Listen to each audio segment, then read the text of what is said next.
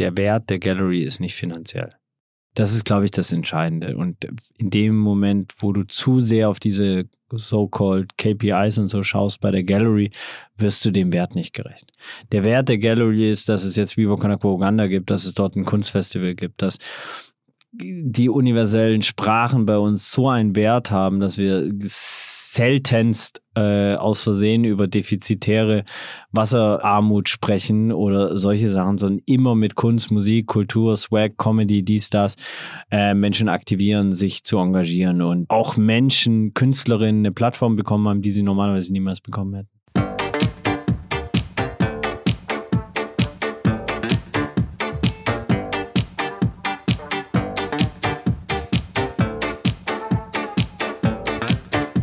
Millantor Gallery.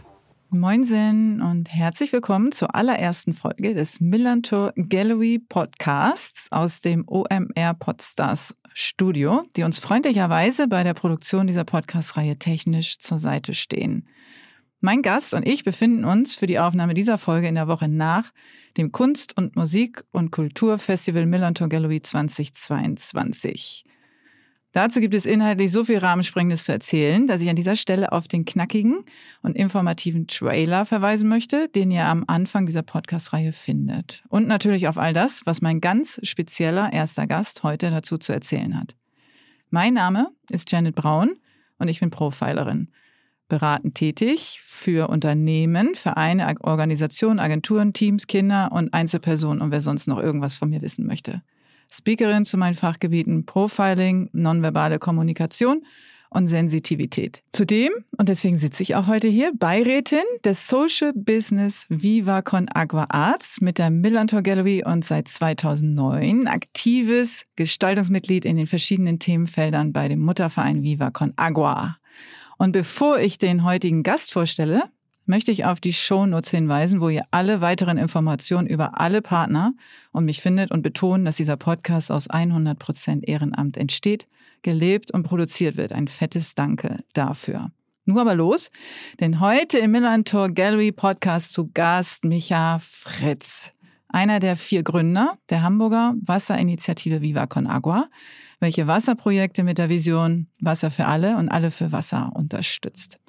Außerdem gehören die alljährliche Millantor Gallery, der Support der Initiative Goldeimer, bei der es um soziales Klopapier und Komposttoiletten geht, sowie diverse andere gesellschaftsrelevante Projekte im In- und Ausland zu seinen Aufgaben. Sich selbst beschreibt er unter anderem als Konzeptionsaktivist. Warum ich Micha Fritz ganz bewusst für die erste Folge ausgewählt habe, welche Beziehung er zum Millantor Gallery hat und was ihm sozial-gesellschaftliches Engagement bedeutet, erfahren wir genau jetzt. Hey Micha, moin Zen. Hi, ich wollte mehrfach da da da da oder danke oder irgendwas einstreuen. Äh, musste mich sehr zusammenreißen, nicht ähm, Wäre jetzt auch nicht schlimm gewesen. verbal äh, zu eskalieren. So, jetzt, aber jetzt, jetzt kannst du ja verbal eskalieren. Also ich finde es erstmal geil, äh, dass wir uns jetzt hier wieder treffen. Wir haben ja, äh, um es transparent zu machen, uns letzte Woche ja schon getroffen. Äh, dadurch, dass meine Tochter da krank war, ähm, mit meiner Tochter und meinem Sohn. Äh, und dieser Podcast nichts äh, geworden. Jetzt müsste man eigentlich so 10 Sekunden Snippet einbinden, wo und so. Äh, ich werde nie wieder einen Podcast machen mit zwei Kindern. Äh, das macht einfach keinen Sinn. Manche Sachen machen keinen Sinn. Ähm, deswegen finde ich es jetzt schön in dieser total tiefen, entspannten Atmosphäre hier. Nicht im Podcastbus von Vartan, sondern hier äh, im Studio einfach äh, ohne Kinder, nur mit dir. Super. Genau, wir beide, damit wir auch einfach alle Informationen einfach mal aus dir rausquetschen. Und ich meine, es war ein Versuch wert, muss man ehrlicherweise auch sagen, weil so Family Style und so wäre ja jetzt auch nicht so ungewöhnlich gewesen. Und äh, die beiden sind ja auch ähm, Zucker. Zucker, definitiv. Am Ende des Tages ähm, haben wir aber beschlossen, dass wir es lieber nochmal machen, damit die Hörerinnen dieses Podcasts in der allerersten Folge tatsächlich auch alles an Informationen kriegen, was äh, wir auch streuen wollen. Ne? Finde ich gut. Und genau, finde ich auch. Und netterweise dürfen wir hier im Studio von Podstars auch sitzen, was total cool ist. Die unterstützen uns ja sowieso technisch und ähm, sind wahnsinnig coole, nette Menschen, die auch äh, während der während des Podcast-Marathons, das muss man vielleicht auch nochmal sagen, während der Melanton Gallery, wo eben auch diese Aufnahme stattgefunden hat, in einem Bus, umgebauten Multimedia-Bus von Vatan Rocks. Das sind dann so die folgenden Aufnahmen, sind alle dort entstanden. Und da war eben auch OMR voll mit am Start und so. Es ist schon auch cool. Ne? Und auch eben andere, die in den Shownotes auch genannt werden. Jetzt sag aber mal, was hast du eigentlich mit der Millantor Gallery zu tun? Es gibt ja auch Menschen, soll Menschen geben, äh, habe ich gehört. Ich bitte darum. Die noch nie von dir gehört haben, noch nie von der Millantor Gallery gehört haben, Viva Con Aqua nicht kennen. Und deswegen räumen wir jetzt mal auf mit allen Fragen, die hierzu gestellt werden könnten. Äh, das ist eine gute Frage. Am Ende ist die Millantor Gallery ein Gesamtkunstwerk aus ganz vielen Künstlerinnen, Musikerinnen, Aktivistinnen, Crews, äh, ehrenamtlichen Partnern, äh, Organismen. Und ähm, ich hatte das Glück durch sehr viel Zufall und eine Freundschaft zu Henning Heide, äh, ein bisschen bei der Ideenfindung mit am Anfang dabei zu sein. Ähm, da äh, kann man auch eine Dani Quilic nennen, die davor das Wash Festival gemacht hat, das Street Art lastig in den in den Viva Con Aqua Kosmos reingebracht hat und ähm, dann haben wir einfach aus einer Schnapsidee mehr oder weniger dann ja äh, geplant war eine Ausstellung von eben dem alten Stamm der über 80-Jährigen im Verein des FC St. Pauli und daraus ist dann sowas ähnliches äh, wie eine Kunstausstellung mit 10, 15 Künstlern. Ich kenne das nicht, weil es waren alles weiße äh, äh, Dudes. Ähm, damals wussten wir überhaupt nicht den Wert von Diversität und Perspektivenvielfalt. Und, ähm, das war 2011, ne? Genau, 2011. Mhm. Also hatte ich wirklich überhaupt gar keinen Plan, habe nicht ansatzweise darüber nachgedacht, dass es vielleicht nicht cool wäre, äh, nur Männer da auszustellen. Hat aber auch von Kunst keine Ahnung, von Kuration keine Ahnung, von äh, Veranstaltungsmanagement auch so halbe Ahnung. Äh, ne? Wir haben da gerade 2008 war die erste Festivalsaison, 2009 wurde gerade Biocan Aqua Schweiz gegründet, 2010 gerade das Wasser auf den Markt gebracht. Da gab's Goldeimer noch nicht, gab's kein Villa Viva, kein Go Bagno.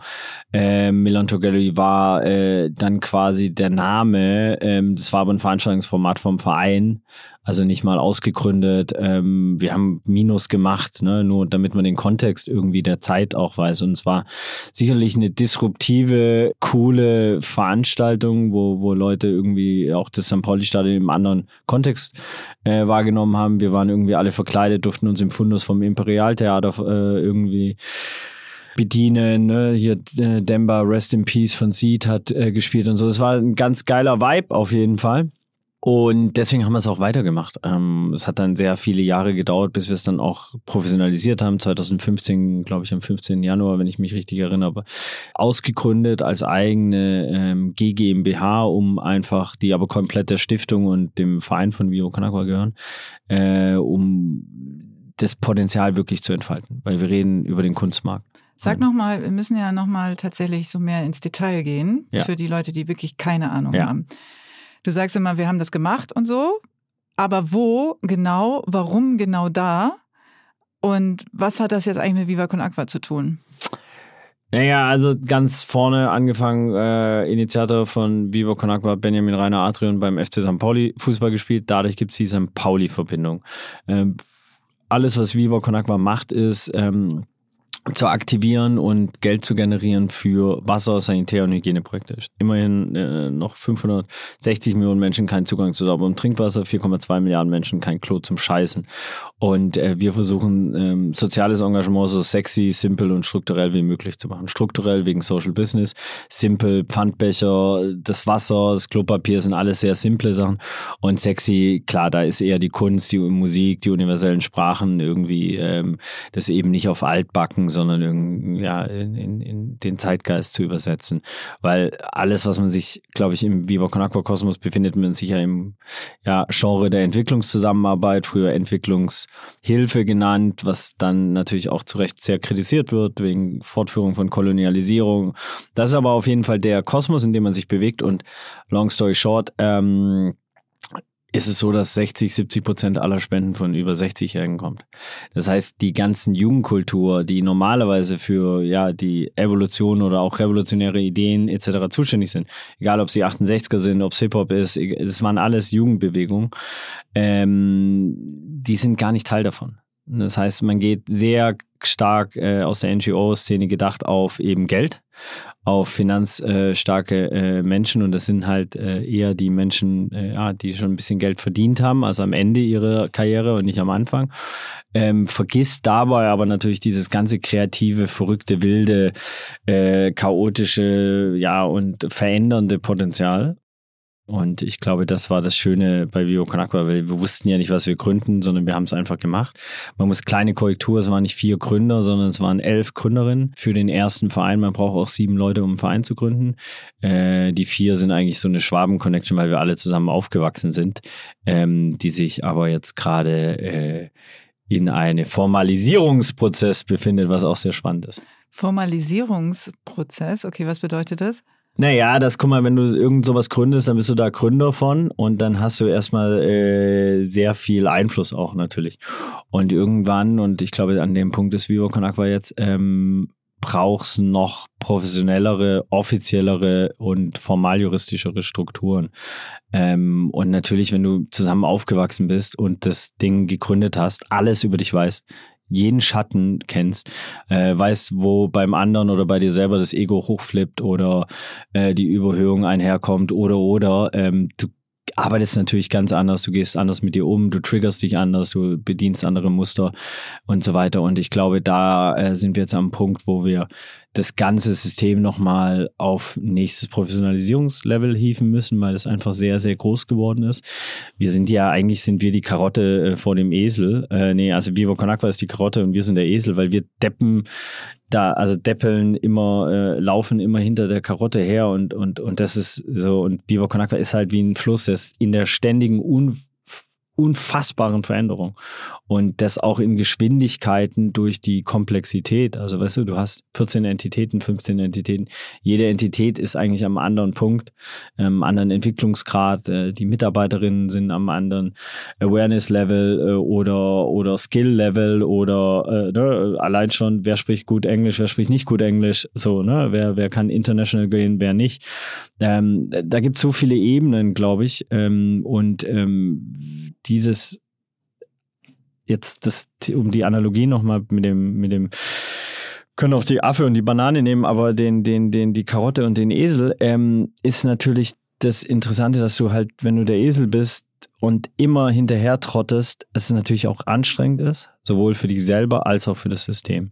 Und ich glaube, was jetzt braucht, ist, dass es ähm, wirklich noch ein, zwei, drei äh, äh Menschen reinkommen, die schon mal vor der Karotte waren und nicht immer die ganze Zeit hinterher trotten und versuchen, dieses Level zu verstehen, weil alles, was wir gemacht haben, gab es davor nicht. Und deswegen haben wir auch alles irgendwie äh, ähm, auch mit aufgebaut und haben da eine Berechtigung und haben da einen hohen Erfahrungsschatz, auch in Gründung, Aktivierung, Kampagnen und, und, und so weiter. Und trotzdem sind wir jetzt auf einem Multi, äh, wie soll ich sagen, komplexen äh, Management angelangt, wo wir mehrere Entitäten zu managen haben. Und das äh, bedarf Menschen, die das schon mal gemacht haben.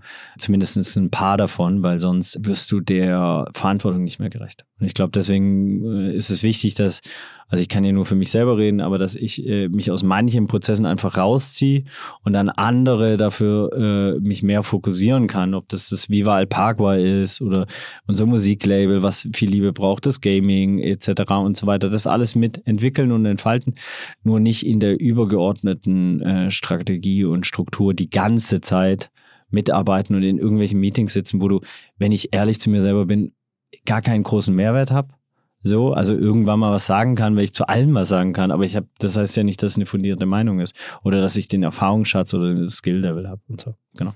Das Schöne ist ja, dass ich tatsächlich euch jetzt schon 13 Jahre beobachten konnte und auch äh, von, von dem noch in der WG gemeinsam leben auf St. Pauli, dann die ersten, also in die Beziehungen, Kinder kriegen, und so auch erwachsen werden, auch innerhalb der Organisation, ne? außerhalb und innerhalb. Und dass man dann diese Entwicklung auch so sieht bis heute und dass es auch so ein sehr erwachsener, in Anführungsstrichen, Move ist, zu erkennen, wo, ein, wo die Stärken liegen. Ja, wo brauche ich jemanden von außen, von extern und hole lieber jemanden dazu, ähm, der oder die mehr Ahnung von Sachen hat als, als ich oder als wir und man sich auf das konzentriert, wo man wirklich auch konstruktiv helfen kann oder etwas entwickeln kann, so wie du. Ne? Es ist ja so ein richtig schöner, langer Entwicklungsprozess und eben auch nicht sagt, naja, wir kriegen das alles schon immer wieder hin und, äh, und wir machen das alles alleine und wir sind die coolsten und die geilsten und das wollen wir auch bleiben und wir wollen auch da in der, auf der Ebene sichtbar sein. Genau, und es geht sogar noch einher mit, glaube ich, genau dieser Ebene auch, wir sind die coolsten, die Geisten und so weiter. Vio Konako ist ja schon immer, also Vio Konako ist laut, kleinlaut und leise. Das passt mhm. eigentlich ganz gut so, wie, wie das Wasser auch. Das war echt ein Geniestreich von Delikatessen, finde ich, weil es einen geilen Swag hat, ja. Das andere heißt ja einfach langweilig irgendwas, was heißt denn das? Still und ähm, nicht laut. Sprudel. Mehr. Sprudel, ja. Also deswegen laut, leise, kleiner finde ich ganz geil. Und äh, leise zum Beispiel ist ja sowas wie die ganze Bildungsarbeit. Die kriegt eigentlich kaum jemand mit. Ja, über 100.000 Kinder, äh, Jugendliche, mit denen wir zusammenarbeiten, von selbstorganisierten Kampagnen an, an Schulen, Spendenläufe, Workshops, Vorträge, Wasserwochen, alles am Start. Kriegt aber keiner mit. Laut ist natürlich klar, du triffst Ed Sheeran, dann ist laut. Und kleinlaut ist ganz viel in der Mitte. Ähm, dieser Move bringt natürlich auch einher, dass man sich selber so ein bisschen aus dieser, äh, äh, aus, aus ein paar Plattformen zurückbaut weil wir haben uns da natürlich reingebaut und ich besonders auch. Ich kann auch hier wieder nur von mir sprechen. Ne? Ich bin dann auch Schnittstelle zu allen Musikerinnen und Künstlerinnen. So weit ich das auch kann, das hätte ich früher nicht so gesagt, aber ja, ich kann Menschen aktivieren, ich kann Menschen begeistern und ich zünd die ziemlich schnell an. Und mittlerweile habe ich natürlich auch so einen Erfahrungsschatz und äh, auch ähm, ja, Menschenkenntnis und, und, und Geschichten zu teilen, das natürlich für, äh, für Musikerinnen auch interessant ist, mich, also mit mir zusammenzuarbeiten. So, das so selbstbewusst wäre ich vorher, früher nicht gewesen. Das weiß ich aber heute, dass das ein Talent von mir ist. Deswegen hat es schon auch Sinn gemacht, nur wenn ich immer diese Person bin, dann kann da keine andere reinwachsen.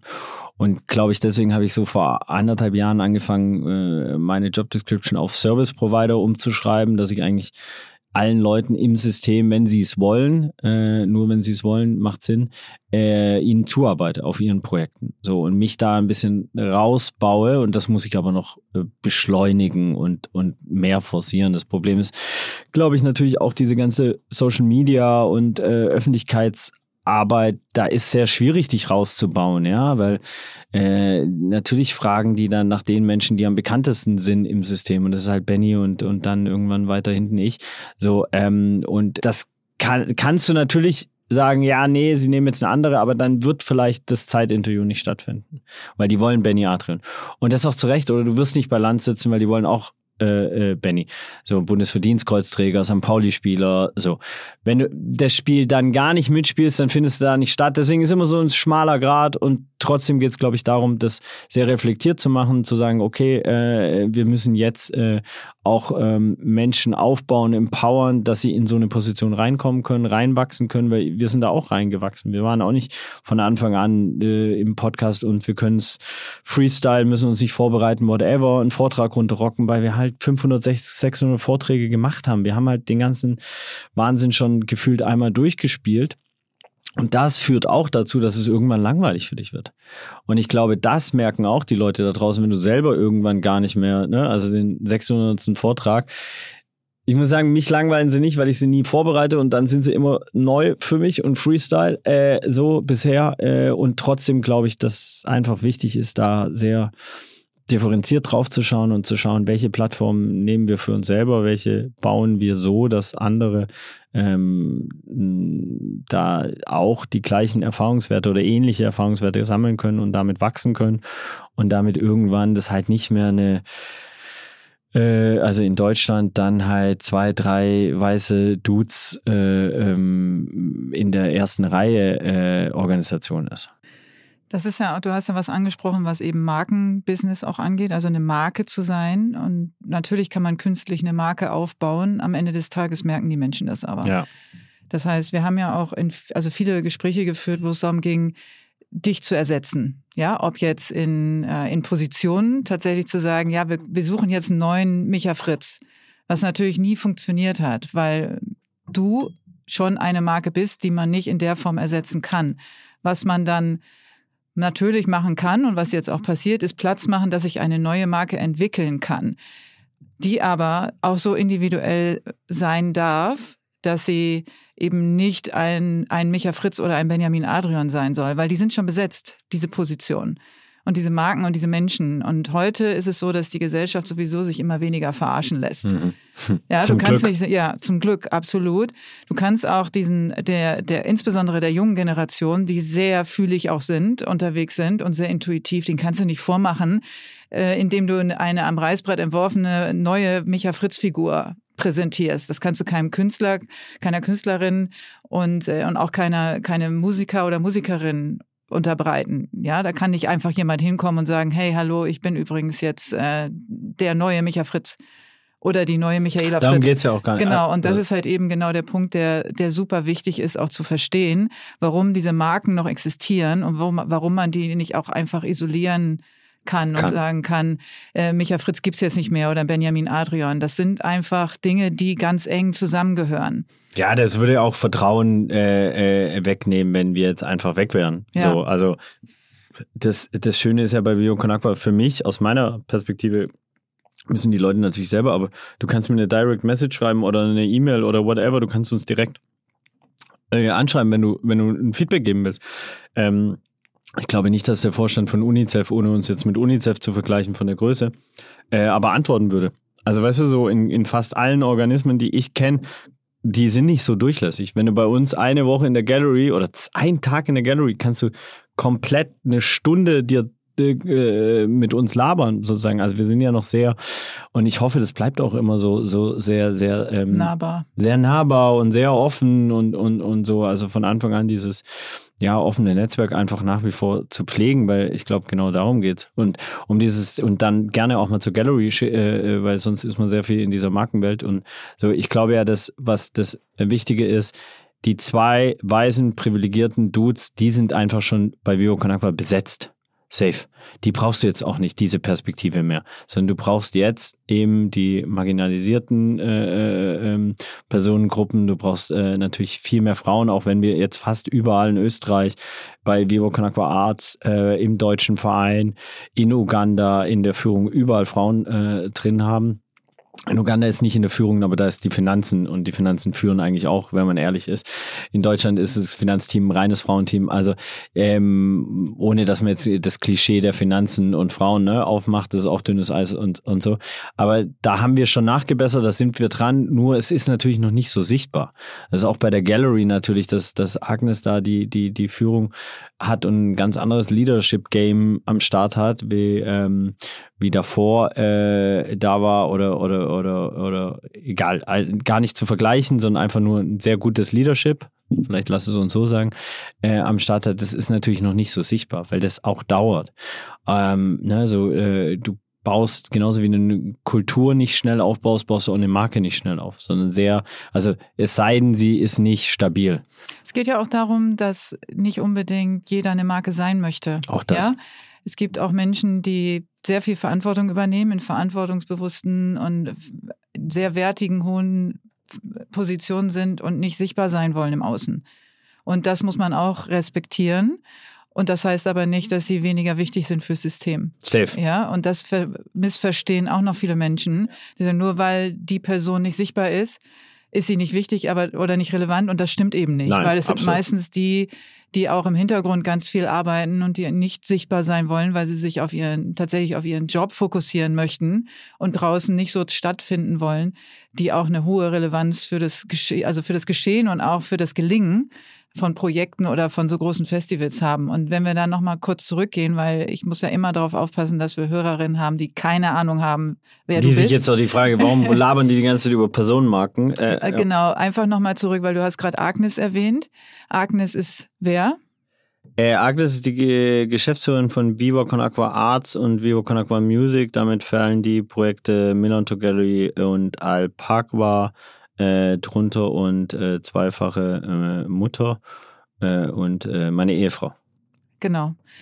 Dass wir das schon mal geklärt haben. Wir können ja später nochmal auf sie zurückkommen. Und jetzt gehe ich nochmal ganz am Immer Anfang. komme ich auf sie zurück. Ja, immer. Also ich sowieso auch. ähm, ich bin ja auch ein großer Fan Ja, von äh. Agnes und deswegen kommen wir auf jeden Fall auf sie zurück. Aber wir kommen nochmal auf die Entstehungsgeschichte. Also du hast gesagt, mit Henning Heide. Henning Heide ist wer?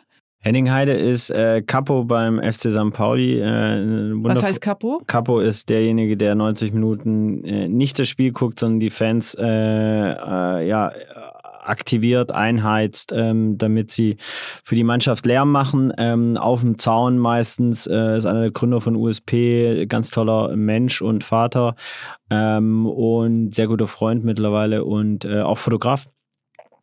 Und Gründer jetzt auch von äh, einer, ähm, glaube ich, so äh, Fairtrade. Äh, Sportmarke, also so Lauf, Laufmarke. Sport, genau, ja. so eine Sportmarke, weil er ein krasser Läufer ist. Ähm, genau, und der, mit dem hatten wir damals die Idee und dann, genau, und dann war diese Ausstellung über alter Stamm und dann haben wir halt noch Rebelser gefragt, mitten im Wald, Los Piratos äh, und so weiter und plötzlich war die ganze Haupttribüne voll ähm, und wir haben aber nicht Kunst verkauft. Wir haben nicht mal gewusst, dass diese Kunstbatches, also diese Schilder gut für den Verkauf sein könnten. Wir, das war gar keine Option, damit Geld zu verdienen. Wir haben es aus dem kulturellen, aus dem wirklich aus, wir gestalten das Stadion, das echt, also diese Katakomben, nicht das Stadion, da muss ich aufpassen, äh, die Katakomben, die waren schon relativ hässlich. Ja, wir reden über einen gelben äh, Boden, wir reden über äh, eine gelbe äh, Wand und ein braunen, äh, braune Decke und das war, sah schon richtig scheiße aus.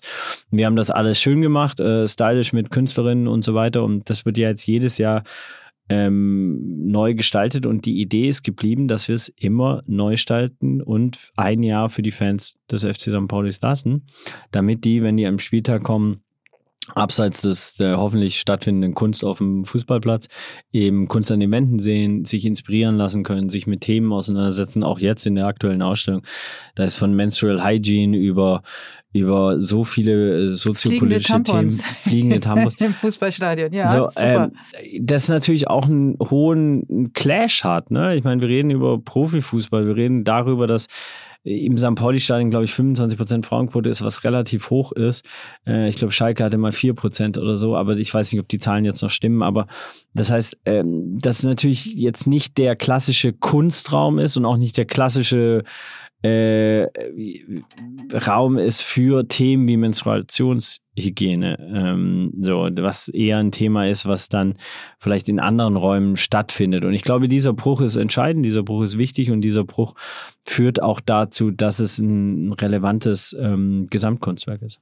Erzähl doch nochmal, was jetzt, also bevor wir nochmal zurückkommen ähm, irgendwie, nochmal jetzt für die aktuelle Gallery, die ja jetzt gerade zu Ende ist hat gerade letztes Wochenende stattgefunden oder letzte Woche vom 24., 23., nee, 23.06. bis 26.06.22. Und was war das Thema und warum sind da überhaupt fliegende Tampons zu sehen? Das Thema war Fluxus ähm, und es ging viel um äh, ja, die, die Vermischung der äh, Kunstgenres, der, der Themenwelten, der Bubbles, ähm, um eine Durchflutung. Ich glaube, da geht es federführend auch darum, wenn wir Menschen, Kulturen und Ideen miteinander verknüpfen, dann gibt es kein Schwarz-Weiß, kein Für und Wider, sondern dann ist alles eins.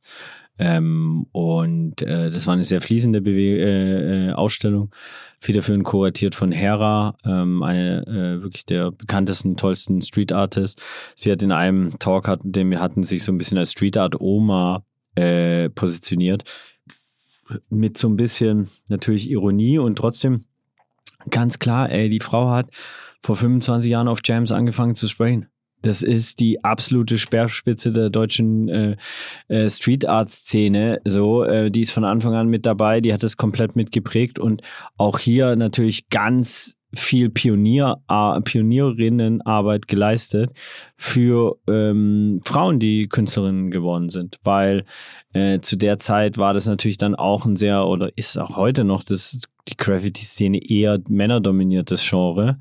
Ähm, und das das braucht Vorbilderinnen wie eine Hera. Genauso wie es im Hip-Hop eine Nura braucht, die irgendwann mir mal erzählt hat, Micha, weißt du, als ich angefangen habe zu rappen, da gab es keine auf der Bühne, die ich gesehen habe. So klar gab es da Schwester Eva und so weiter, aber die hat sie halt nicht gesehen. Da waren halt nur Männer und ich glaube, das ist mir jetzt auch viel bewusster. Ne? Ich meine, deswegen ist es entscheidend, dass wir eben auch eine andere Lesart in, in der Führung haben damit Menschen sich identifizieren können, die halt nicht weiß, männlich, äh, cis sind, ähm, sondern äh, eben eine, ja, einfach nicht weiß, männlich, cis sind. ähm, damit, damit sie sich identifizieren können und repräsentiert fühlen und auch ein Safe, äh, in Anführungszeichen Safe Space, also überhaupt ein Space bekommen, in dem sie gerne sein wollen. Auch. Ähm, und ich glaube, ähm, das ist auf jeden Fall der Gallery dieses Jahr sehr krass ge gelungen. Das war eine sehr äh, weiblich gelesene Ausstellung. Äh, wir hatten noch nie so viele ähm, weiblich gelesene oder LGBT plus Artists am Start wie dieses Jahr. Ähm, dadurch sind natürlich auch die Themen ähm, ja diverser geworden. Ähm, genauso wie die, wie die Farbenwelt zum Teil. Und, ähm, und das Gute, glaube ich, ist, dass es auch dieses sicherlich ein Übersteuern war, wahrscheinlich, so wie so oft in so Prozessen. Ähm, und so wichtig, weil es, es darf nicht mehr passieren, dass sowas wie 2011, wo du einfach eine weiße männliche, ne, und es ist mir jetzt neulich auch, war ich auf dem Vortrag und dann sitze ich da mit drei anderen weißen Tuts und habe auch nur gedacht, scheiße, Mann, ich hätte fragen sollen, wer sitzt da noch? Ich bereite mich ja nicht vor, aber das habe ich mir wirklich vorgenommen, jetzt zu machen. Und dann, wenn diese Perspektive halt schon dreifach vertreten ist, dann muss ich da auch nicht hinkommen. Also so, klar, ich habe es ihnen dann auch gefeedbackt, auch in dem Ding. Von daher ist es schon immer auch ganz gut. Du nimmst mir Spielzeug weg, damit ich nicht die ganze Zeit rumspiele ne, mit meinem ADHS hier. Ähm, genau. Aber nächste Frage. Was ja viele nicht wissen, ist, dass auf diesem, auf dieser Millantor Gallery oder während der Millantor Gallery ganz viel stattfindet. Viele denken, es geht nur in Anführungsstrichen um Kunst im Sinne von gemalt. Aber es geht ja noch um ganz viel andere Sachen, die da stattfinden. Magst du mal so Beispiele nennen, so aus dem Kulturprogramm und Musikprogramm? Also für mich wird es immer mehr zu so einer Konferenz auch, weil du hast echt wirklich sehr, sehr krasse Panel-Talks.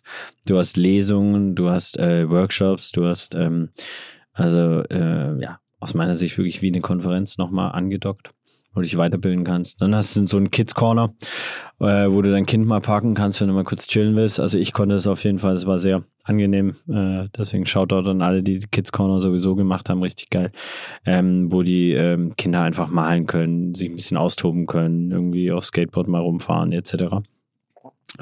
Dann hast du natürlich ein sehr reichhaltiges Musikprogramm gehabt, wirklich von, ich weiß nicht, 60 Bands, von Rock äh, über Singer-Songwriter, Hip-Hop, äh, Techno, irgendwie äh, Techno, Ten Tischtennis, Rundlauf, Tischtennisturnier, also auch Sportaktivitäten, gutes Essen, von afrikanisch äh, bis, äh, ich glaube, asiatisch war auch dabei.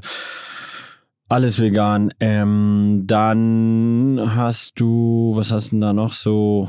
Was ich auch gut finde, was auch tatsächlich auch so ein bisschen immer so in der Fußnote ist, ist, dass Sport auch stattfindet als Thema. Ja, das ist nicht nur, das haben wir, es gab einen, einen ganzen großen Workshop am ersten Tag, wo es tatsächlich um Sport als universelle Sprache ging. Dann gab es ein Panel ja, mit, äh, mit auch mit, mit Sportlern. Dann tauchen dann natürlich auch die Spieler vom FC St. Pauli tauchen auch auf. Und so. Also es ist schon auch ein Sportthema mit integriert, weil wir sind natürlich im Stadion und da soll das auch nicht fehlen, vor allen Dingen, weil das so eine hohe Qualität eben als Sprache hat, sich also zu kommunizieren miteinander, oder? Ja, absolut. Also ich meine, es sind alle universellen Sprachen dabei. Wir hatten auch noch ein Filmfestival mit dem Köln Filmfestival, was sicherlich dieses Jahr äh, unter ferner Liefen lief, aber äh, lang, äh, krass ausbaufähig ist und gutes Potenzial hat. Und auch der ganze Sportbereich, ich meine, Benny war Profifußballer, wir kommen immer aus dem Sportbereich, deswegen haben wir auch Werte wie Competition, Disziplin irgendwo drin und trotzdem sind sie auch unsere Blindspots manchmal. Ähm, wobei Competition vielleicht auch gerade in dieser NGO-Szene echt lame ist, äh, weil da brauchst du keinen Konkurrenzkampf, da solltest du zusammenarbeiten, wie wir es auch mit der Welthungerhilfe machen ähm, und eben nicht auf den einen Spendenkuchen schielen, sondern wie wir auch den Spendenkuchen erweitern. Also das ist, finde ich, eine der spannendsten Sachen an Vivo Con Aqua ist, dass wir ja nicht Teil des Spendenkuchens sind, im klassischen Sinne. Also der Spendenkuchen, was meine ich damit? Das sind 100 Prozent pro Jahr werden äh, gespendet. Das bleibt ungefähr immer gleich. Äh, es sei denn, es ist Ukraine, Tsunami, äh, gravierende globale äh, Katastrophen mit äh, oder Kriege mit äh, einer hohen medialen Aufmerksamkeit gepaart, dann äh, schießt der Spendenkuchen in die Höhe. Sonst bleibt er relativ gleich und der verteilt sich dann auf die ganzen NGOs. Und das ist auch das, wo dieser Konkurrenzkampf entsteht. Und was Vivo Con Agua gemacht hat, sowohl mit den Pfandbechern, die waren nicht Teil des äh, Spendenkuchens, als mit dem Wasser, als mit dem Klopapier, als auch mit den Komposttoiletten, als auch mit dem Kunstding. Das ist nicht Teil des Spendenkuchens. So, und ich glaube, das ist auch der größte Mehrwert, den Viva Con oder auch die Millantor Gallery in dieses ganze äh, Ökosystem reingebracht hat, ist Social Business und ist die Verknüpfung aus Business und Sozial. Als wir das angefangen haben, 2005, 6 den Verein, äh, 2007 dann die Idee fürs Wasser, 2010 Gründung Wasser, ähm, da gab es kein Social Business. So, da war irgendwann kam mal ein Lemonade Charity um die Ecke. Äh, das war's dann aber auch schon wieder lange und dann hat sehr, sehr lange gedauert. Und jetzt poppt's jeden Tag gefühlt hoch, was ich mega geil finde. Ähm, es gibt ja auch ein anderes soziales Wasser, ähm, so halb sozial, weil es am Ende dann auch noch äh, doch Venture Capitals gehört und so weiter. Also auch da genau hingucken. Aber dieses soziale Wasser als die auf den Markt gekommen sind, habe ich denen geschrieben und habe gesagt, ich freue mich, dass es ein weiteres soziales Wasser gibt, weil es in meiner Welt müsste es nur soziale Wasser geben. Es sollte gar kein asoziales Wasser geben, mit denen Profits gemacht wird, höher, wie, glaube ich, selbst in der Waffenindustrie. Also ich meine, das, die, die, die Margen im Wassergame sind in unglaublich. Ähm, und äh, zurück zum Thema. Ich glaube, das ist auch der Impact, des, den Viva Con Agua da wirklich geschafft hat, eine äh, zu helfen, ein sozial-ökonomischen, purpose-driven, äh, ja, äh, wie sagt man, Ökoteppich, also nee, Ökosystem zu bauen. Ökosystem, das Wort habe ich gesucht, ähm, wo, wo Menschen inspiriert werden, sozial zu gründen und mit einem gesellschaftlichen Mehrwert. Sag doch nochmal, weil du Spenden angesprochen hast, ne? wie funktioniert das bei der Millantor Gallery? Also, weil die meisten denken, es ist ein Festival, ist ja schön. Ja, kaufen Kunst, auch toll, hören Musik, nehmen an Kulturprogrammen teil, zahlen Eintritt. Wie passiert, also wie wird das verteilt? Also was passiert da? Also wir machen es einfach so, wir äh, sind äh, ähm, Jean-Philippe Pascal und äh, Marie äh, Ant Antoine aus, aus Uganda und aus äh, Frankreich. Und wir gehen jetzt in die Melantor Gallery rein. Wir kaufen uns natürlich das äh, Wochenendticket, weil wir jeden Tag kommen wollen. 45 Euro. Wenn man sich andere Festivals anguckt, sind wir. Für vier Tage. Für vier Tage äh, ist, glaube ich, ist ein äh, fairer Preis. Es gibt auch für uns, weil Preisgestaltung ist echt ein großes Thema bei uns immer, weil Du willst es natürlich für alle zugänglich machen und deswegen nach wie vor gibt es die Regel, wer sich nicht leisten kann, kommt umsonst rein, muss auch keinen Grund nennen. Ähm, das wird natürlich auch auf der Homepage kommuniziert und so weiter, weil wir wollen auch den Zugang zu Kunst ermöglichen. Dann geht Jean-Philippe äh, da rein. Äh, der, der, der Eintritt finanziert im Prinzip die Veranstaltung, die Produktionskosten. Alles, äh, was da passiert, geht an Viva Con Aqua Arts. Con Aqua Arts ist eine GmbH und gehört zu 51,5 Prozent der Stiftung und zu, nee, äh, zu 50,5 Prozent, glaube ich, äh, und zu den anderen 49,5 dem äh, Con Aqua Verein, also komplett gemeinnützig. Ähm, alles, was übrig bleibt, äh, geht in die Wasser-, Sanitär- und Hygieneprojekte, natürlich nach Abzug des Personals. Wir reden über fünf bis sechs Mitarbeiterinnen über das ganze Jahr. Das muss man sich mal ganz kurz auch auf der Zunge zergehen lassen. Ja, das finde ich auch ganz wichtig, das nochmal zu sagen, dass das Personal, was man dort antrifft, äh, eben fast ausschließlich Ehrenamt ja. ist. Und ja. es gibt fünf, maximal sechs oder fünfeinhalb feste Stellen für äh, als Organisatorin und äh, Backup sozusagen in den verantwortlichen Positionen für so ein gesamtes Festival und nicht nur für das, sondern für alle Veranstaltungen, Aktionen von Viva Con Aqua Arts, die über das ganze Jahr stattfinden. Ja. Also das nur noch mal kurz ja, eingeworfen. völliger Wahnsinn. Das ist auch, also da äh, muss auch noch was passieren, weil es einfach ähm, zu viel ist. Äh, das, ja. Also zu viel für so wenig Leute, nicht genau. zu viele Leute. Nee, auf keinen Fall zu viele mhm. Leute. Ähm, genau, Ehrenamtliche sind es ca. 250, deswegen auch schön, dass du es nochmal angesprochen hast. Äh, ich glaube, deswegen gilt auch die goldene Regel, selbst wenn was schief läuft, niemals äh, dort Leute anmeckern, sondern immer sagen, äh, kann ich vielleicht unterstützen, dass wir dieses Problem geil jetzt lösen und Applaus geben, weil die meisten wirklich, also ja, 90 Prozent, 95 Prozent einfach ehrenamtlich das machen und damit auch die Veranstaltung ermöglichen. Und ohne die würde es auch nicht gehen. Und es wäre auch nicht ähm, äh, ökonomisch, ich habe es mal irgendwann überschlagen und ich glaube, so eine große Marke von so einem, was weiß ich, so einem, ja, in diesen Dosen, das alles aus Österreich kommt und dann um die ganze Welt geschifft wird, die müssten wahrscheinlich 1,5 Millionen, also Produktionskosten hinlegen, um sowas zu ermöglichen, was wir, wir da machen. Und es ist natürlich eine Kultur. Aber dann gehst du da auf jeden Fall rein. Dann holst du dir den Drink, die ganzen Getränkeerlöse gehen abzüglich der Kosten auch ähm, an Vivo Con Aqua ex den runter, spendest den Becher, 1 Euro Spende direkt an Vivo Con Agua, äh, holst den neuen Drink. Dann läufst du durch die Gegend, kaufst die Kunst von 20 bis 5, 10.000 Euro vielleicht oder so. Ähm, die Hälfte geht an die teilnehmenden Künstlerinnen, die Hälfte an Vivo Con Agua. Und das ist uns ganz wichtig, weil es ist kein Charity. Wir machen da eine Ausstellung, wir reißen uns den Arsch auf und am Ende kriegen die Künstlerinnen einen Share davon. So, weil sonst wird's am, auf dem Rücken der Künstlerin gemacht. Wir versuchen immer als All-Profit zu agieren und das ist also auch bei den Ehrenamtlichen natürlich wichtig. Auch was haben die davon? Also die müssen eine Lernerfahrung haben oder eine richtig geile Zeit oder oder oder ein Gemeinschaftsgefühl etc., damit sie wiederkommen und damit sie es so. Und klar passieren da Fehler und fuckt man da Leute ab und irgendwann sind Leute durch, wenn sie ihre eigenen Grenzen nicht kennen und junge Leute kennen ihre eigenen Grenzen nicht, weil sie sind jung, damit sie ihre Grenzen kennenlernen. So. Und ich kannte es auch nicht. Ich sehe es jetzt ab und zu bei Leuten. Früher habe ich es nicht mal äh, gesehen bei mir selber oder bei anderen, ganz klar. Naja, dann gehst du dorthin, dann machst du ein bisschen Party, Party, dann gehst du auf die Aftershow-Party und am nächsten Morgen kommst du wieder isst noch was lecker und äh, sagst äh, allen Menschen, die einen Pass haben, danke, dass sie dieses ähm, Kulturevent organisieren und vor allem dem FC St. Pauli, die uns nach wie vor einfach da ist.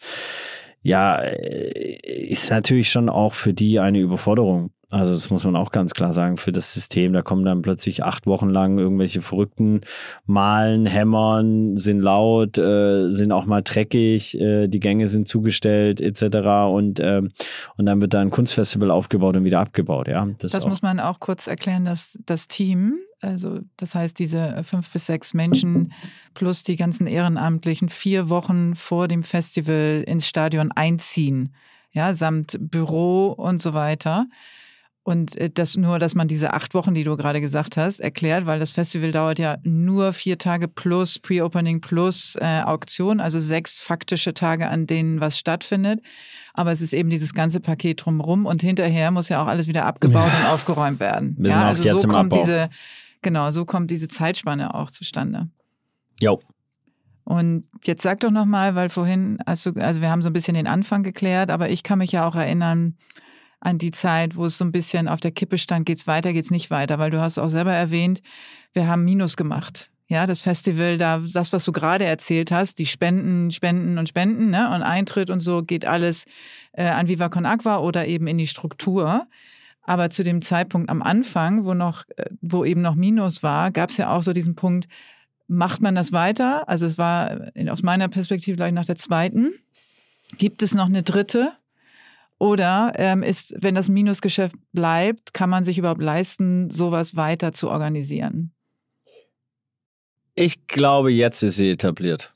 Jetzt ja, aber Ja, ja, damals, ne? Ich, ja, denk, ja, ich erinnere mich so an den Punkt damals, der so kritisch war, Absolut. wo es wirklich so war, ähm, machen wir es, machen wir es nicht. Ja, ja, nee, ich verstehe dich. Ich, ich, ich, verstehe. ich wollte nur sagen, ich glaube, es war fast jedes Jahr kritisch nach Mhm. der Galerie. Ich glaube, dieses Jahr ist es zum ersten Mal so, dass es einfach die Galerie gesetzt ist, auch in der Stadt Hamburg.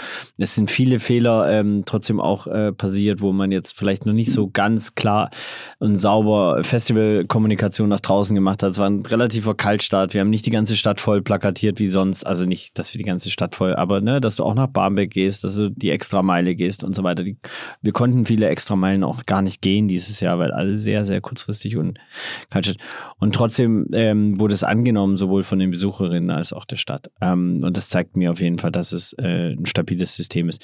Jetzt ist, glaube ich, eher dann wieder die Frage, inhaltlich sich weiterzuentwickeln. Äh, ne? ähm, dass du noch einen stärkeren Fokus auf inhaltliche Relevanz und Kuration legst, dass du äh, ein, ja, ein mit dem Booking auch neue Wege beschreitest, so und nicht nur quasi buchst, was äh, nicht Nein sagt, so nach dem, ne, und Liebe an alle, die Ja gesagt haben. Aber ähm, quasi, dass man auch da irgendwie einen blauen Faden reinbringt, ne, dass man da sich überlegt, wie können auch die Verschmelzung zwischen Kunst, Musik, Film, was kann da passieren? Wie kann das äh, morphen miteinander oder eben fluxen? Ähm, und ja, diese Phasen gab es immer, weil die Gallery ist eine Überforderung. Die war auch dieses Jahr wieder eine Überforderung für viele Systeme, weil sie ist einfach sechs Tage, sie ist ein Monster, sie ist 8000 Quadratmeter Fläche, ne? Also allein, du brauchst eine Viertelstunde von dem einen Spot zum anderen, es sei denn, du schnappst dir das Skateboard und so, ähm, du hast äh, dort keine Grundinfrastruktur für ein Kunstfestival. So, das heißt, du baust alles rein, alle äh, Holzwände. Du musst es jedes Mal komplett streichen. Du musst eine Farbstation reinbauen. Du musst äh, das Helpdesk für die Ehrenamtlichen rein und alles, was man reinbaut, muss auch wieder rausgebaut werden. Ähm, so, das ist sehr, sehr viel Arbeit. So und ähm, und wir hatten auch wirklich äh, ja, Pech und äh, sicherlich auch manchmal Unvermögen und so weiter, aber wir hatten sehr viel Fluktuation auch in den Teams, ähm, im erntenden Team. Das kann man sich nur selber auf die Packe. Am Ende stinkt der Fisch vom Kopf herab. Das sind unsere Fehler, ähm, unsere Blindspots.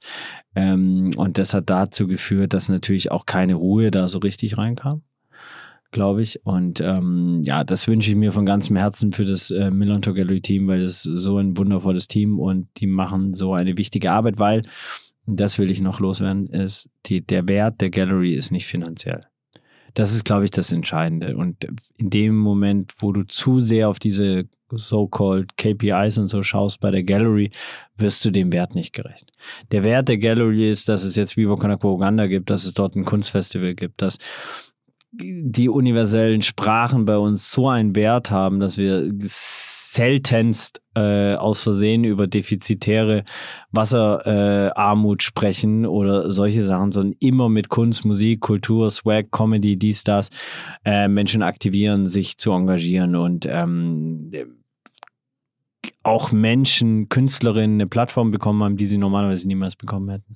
Muss man auch ganz ehrlich sagen, wenn man sich einen Kunstmarkt anguckt, westlich, äh, weiß, äh, cis, dies, das, ähm, to the fullest. Und wenn, wenn du da plötzlich Plattformen baust, in denen eben Künstlerinnen aus Mosambik, Äthiopien, Uganda, Nepal, Indien ähm, ausstellen können und damit auch Geld verdienen können, dann hat das einen immensen Wert. Und, ähm, und dadurch äh, kommt eben eine Vernetzung von, von Kulturen, von Menschen. Äh, und das ist der Wert. Und auch der Wert für Vivo Konakwa ganz klar aus meiner Sicht ist, Künstler hinterfragen Dinge immer und, und, und ähm, malen es auch neu an und, und, und stellen auch mal unangenehme Fragen und so weiter. Und ich glaube, dadurch ruht sich das nicht aus, sondern ist immer in Transformation und verändert sich und wird hinterfragt und ähm, muss up to date bleiben und ist wie so ein constant ja, äh, Challenger auf einer sehr stylischen Art und Weise mit einem keinem Zeigefinger, sondern mit einem Pinsel.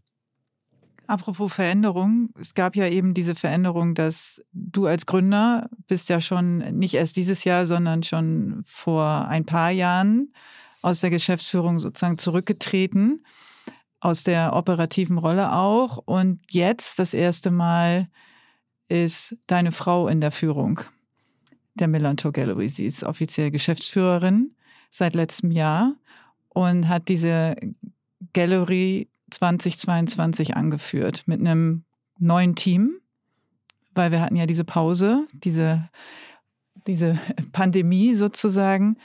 Und wie hast du das jetzt wahrgenommen? Weil du bist jetzt in einer ganz anderen Rolle auch. Und ihr habt ja, das hast du auch erwähnt, und, oder haben wir kurz drüber gesprochen, zwei sehr kleine Kinder, die auch, wovon der Jüngere auch sogar noch gestillt wird. Wie habt ihr das so erlebt jetzt äh, in diesem Rollenverständnis oder auch in dieser Aufteilung in, ähm, als, als Ehepaar, als Familie auch?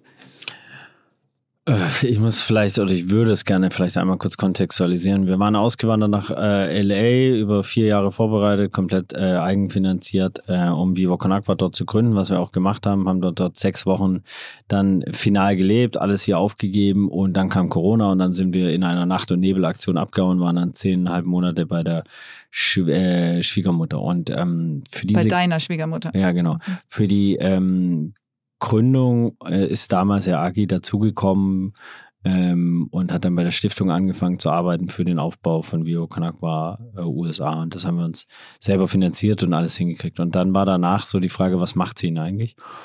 Und hat äh, gesagt, ey, ich baue das Musiklabel auf, weil sie äh, einfach, ja, das ist eine ihrer Kernkompetenz Musik. Sie hat auch äh, Kulturmanagement studiert an der KKM und so weiter mit Schwerpunkt dann auch Musik. Das heißt, ähm, da eine hohe, hohe Skill-Level, so das sie mitbracht und hat es dann angefangen Dann kam irgendwann die äh, damalige Geschäftsführung von Viva Con Aqua Arts, aka Milan um die Ecke und hat gesagt, Kunst und Musik passt so zusammen, lass zusammen machen. Doppelte Geschäftsführung, super, weil äh, eh gut, teilst dir die Verantwortung etc. Und dann hat die Geschäftsführung nach äh, ja, drei Monaten, vier Monaten gekündigt, weil es einfach der Workload und sicherlich noch andere Gründe. Das ist sicherlich auch ein komplettes Podcast-Thema, aber nicht unseres heute, zum Glück. ähm, und long story short hat sie dann überlegt, ob sie das alleine machen kann und wie sie es machen kann und hat dann gesagt, okay, zwei Bedingungen. Sie braucht jemanden, der die Produktion komplett rockt, weil das kann sie nicht leisten. Sie kann dann, wenn er nur den strategischen Gesamtmeta-Überblick halten und jemand, der die ganzen Partner, das Sponsoring, Netzwerk etc. betreut, weil das ähm, das ist jetzt nicht ihre Kernkompetenz, da vielleicht Viva Con Aqua zu pitchen und, äh, und Marken kreativ zu integrieren, so ohne dass es halt lame wird oder whatever, sondern dass es halt cool und authentisch und, und, und Spaß macht. Ähm, genau, und dann hat sie das angefangen und ähm, ich muss ehrlich sein, ich habe auch gesagt, ey, so als aus der Erfahrung sage ich dir einfach nur, ey, Vorsicht, ist einer der anstrengendsten Jobs, den ich kenne. So, weil das ist halt ein Brett. Einfach so. Dass es so ein Brett würde, wusste ich nicht. Ich weiß jetzt auf jeden Fall, was Care-Arbeit so ein bisschen mehr ist. Also, weil ich äh, klar dann auch natürlich Care-Arbeit machen durfte, was auch gut ist, um das mal zu lernen, so. Also einfach auch für sie da sein, so eine Reflexion, dann auch die Scheiße, die sie hören darf, quasi bei mir nochmal abladen kann, ähm, um das zu transformieren. Und es ist natürlich nochmal ein spannenderer Punkt, weil ich glaube, viele Männer, Frauen, Dynamiken haben das ja. Die Frau erzählt was, weil sie es erzählen will, der Mann will es lösen. Äh, das ist natürlich auch bei der Galerie dann ein bisschen Thema, wo ich dann echt mich zügeln muss, das ja uns mir echt schwerfällt, weil ich immer Lösungsansätze habe natürlich, weil ich ja jahrelang gelöst habe. Ich kenne einen Teil der Probleme, natürlich nicht andere, aber ich kann natürlich mich sofort reinversetzen und habe dann wie so. Und zum Glück habe ich diese Abnabelung schon von der Gallery gehabt. Das heißt, es fiel mir nicht ganz so schwer. Mir fällt es nicht schwer, nicht das zu entscheiden. Die komplette Fresse zu halten, fällt mir sehr schwer. So, und das äh, will ich noch lernen, da will ich mich weiterentwickeln. Von daher ist ein gutes Lernfeld. Ähm, darüber hinaus, ganz ehrlich, ist nicht meine Aufgabe, die, die, die, die, die Arbeit von meiner Frau oder Agnes zu bewerten. Äh, und trotzdem ist es natürlich faszinierend zu sehen, wie strategisch sie arbeitet. Wie, äh, weil ich nie strategisch gearbeitet habe. Also wenn dann auf so einer unterbewussten Ebene äh, oder so einer netzwerkstrategischen äh, Ebene, dass ich der Meinung war, ey, mit dem Netzwerk zu kooperieren oder irgendwas zu machen, das hat Vorteile für uns, so, das sicherlich. Aber äh, wie strategisch sie da gearbeitet hat von der Themafindung über die Kura Integration der Kuration, da eine sehr professionelle Ebene reinzuziehen, ähm, wie sie das Team managt und so weiter, HR-Gespräche macht und so weiter, das ist für mich beeindruckend, weil das sind alles Punkte, die ich auch überhaupt nicht kann. Ich glaube, wir haben, das haben wir auch bei der Gründung in LA, wir haben eine hohe Kernkompetenz in Komplementärverteilung. Also wir sind sehr, sehr unterschiedlich, äh, vor allem auch in unserem Skill-Level und ich kann Dinge, die sie nicht kann und andersrum und das ist äh, sehr gut. Und sonst, ja, ey, es war auf jeden Fall zu anstrengend. Ne? Ich meine, Agi ist morgens aufgestanden und hat äh, den Kleinen nochmal gestillt und dann ist er raus aus dem Haus und um teilweise um eins äh, nachts zwei zurückgekommen und äh, zum Stillen ist der Kleine halt mal, habe ich vorbeigebracht. Wir waren selber viel im Stadion. Ich glaube, unsere Tochter viereinhalb, die kann das Stadion auch, also die hat jetzt nicht mehr so Bock ins Stadion zu gehen, weil da auch jede Ecke gesehen und trotzdem ja auch schön. Also ich meine, auch das mit einer Familie teilen zu können nur es müsste ein bisschen weniger anstrengend sein. Wir brauchen noch ein höher, größeres ähm, Familiensystem im Rahmen von so einer Gallery, die einfach wirklich äh, sich dann um die Bedürfnisse der Kinder und da mit Aufmerksamkeit und Achtsamkeit da sind. Jetzt fragen sich vielleicht auch viele, warum du hier eben alleine sitzt und sie als Geschäftsführerin von. Das hat sie sich auch gefragt.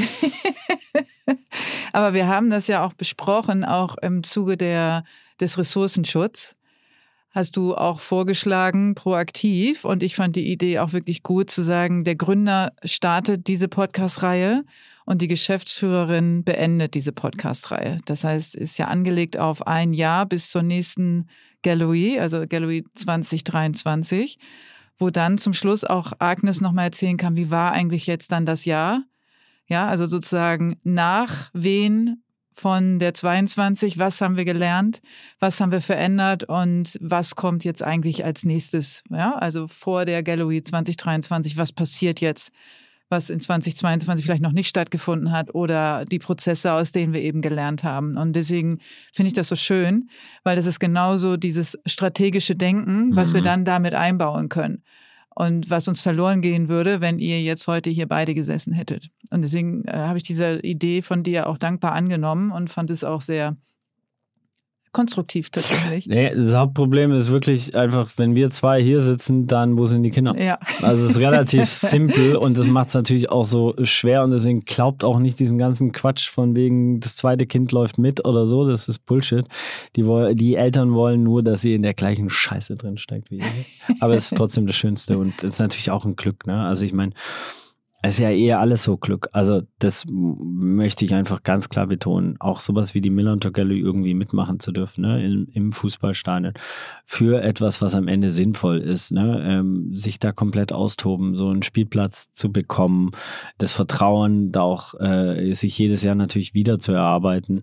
Ähm, in sicherlich dem wichtigsten und schönsten Stadion Deutschlands, ähm, wichtigsten beziehungsweise äh, Beruf, also wegen der soziopolitischen Relevanz, die der FC St. Pauli hat äh, für den, über den Sport hinaus. Ähm, das ist ein Geschenk. Und so, und äh, ne, ich habe jetzt hier Halbzeit, ne, ähm, ich weiß ja auch sehr um diesen Wert, alten werden zu dürfen. Einmal, weil mein Vater Pathologe ist und dadurch der Tod irgendwie immer wie ein Damoklesschwert da war und die Krebserkrankungen etc. Doch vor allem auch natürlich von den ganzen Reisen, die wir auf den afrikanischen, asiatischen, südamerikanischen äh, Raum gemacht haben, wo eine Lebenserwartung mal 60 ist, mal aber auch 40. Wenn da Quecksilber wegen Gold in, wie in Uganda in manchen Gebieten, wo wir waren, da war die Lebenserwartung 37. Also deswegen, für mich ist das alles so ein Luxus erleben zu dürfen. Ne? Ähm, und, und, und da ja ein kleiner äh, Teil dabei zu sein, wie, wie, wie Menschen sich engagieren über, über ihre eigenen Bedürfnisse hinaus. Und, ähm, und das weiter auszubauen, ohne dass es größer, schneller, weiter, sondern einfach stabiler, äh, vielleicht stylischer und durchdachter wird, ähm, um da eben nicht in dieses äh, ja, Kapitalismus, Hamsterrad reinzukommen, in dem du sehr, sehr schnell bist. Auch als NGO, auch als äh, in Anführungszeichen Gutmensch oder so, ja, sondern eher zu gucken, ey, wie kriegst du es eigentlich geiler gebaut und nicht größer. Ja, also jetzt auf Inhalt zu gehen, weil die Gallery war auch dieses Jahr so groß wie nie zuvor, also räumlich. Ja, es gab noch eine Tribüne, die dazugekommen ist. Und Deswegen ist jetzt natürlich auch klar, an der Stelle könnte man jetzt oder auch mit der großen Bühne, die es vorher auch noch nicht gab im Stadion, dass man sagt, an dem Standard kann man sich jetzt auch mal orientieren, so rein von der Struktur her, von den Ausmaßen und sagen, was können wir inhaltlich noch machen? Und das finde ich auch genau richtig. Wir, haben, wir hören ja auch tatsächlich in dieser Podcast-Reihe ganz viele tolle Menschen dazu. Sowohl die, die jetzt in der Vergangenheit dabei waren, begleitet haben, als auch die, die in der Zukunft dabei sein werden. Und ähm, da haben wir zum Beispiel, du hast ganz viele Leute auch erwähnt schon.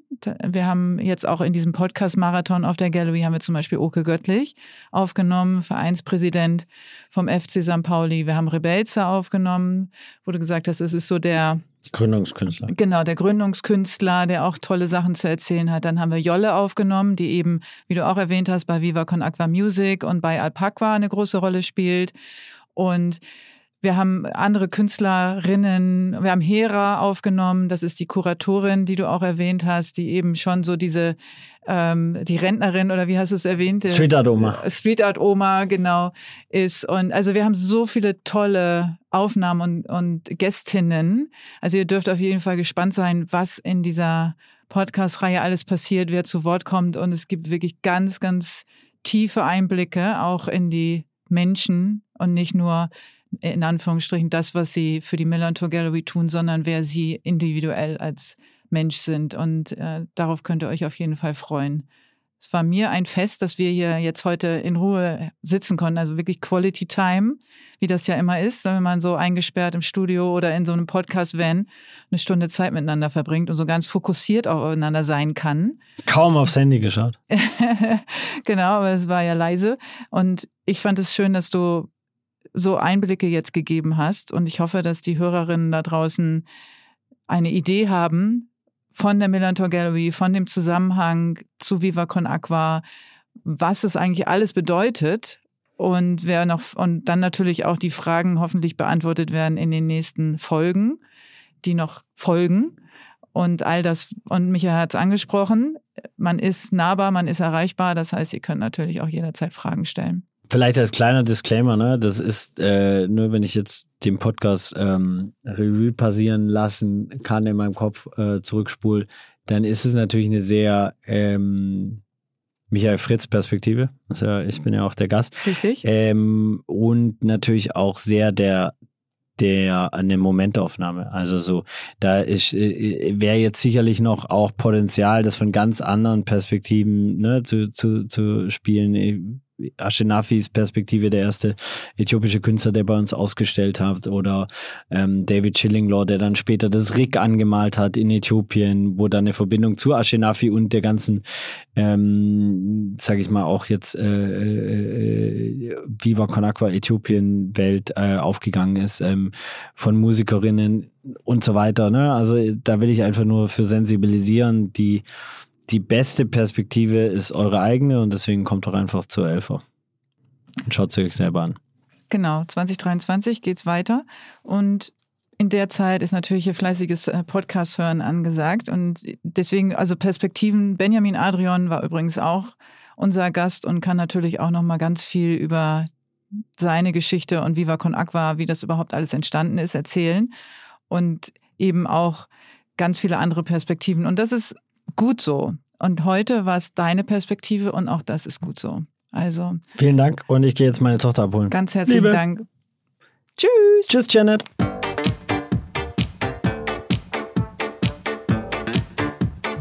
Millantor Gallery.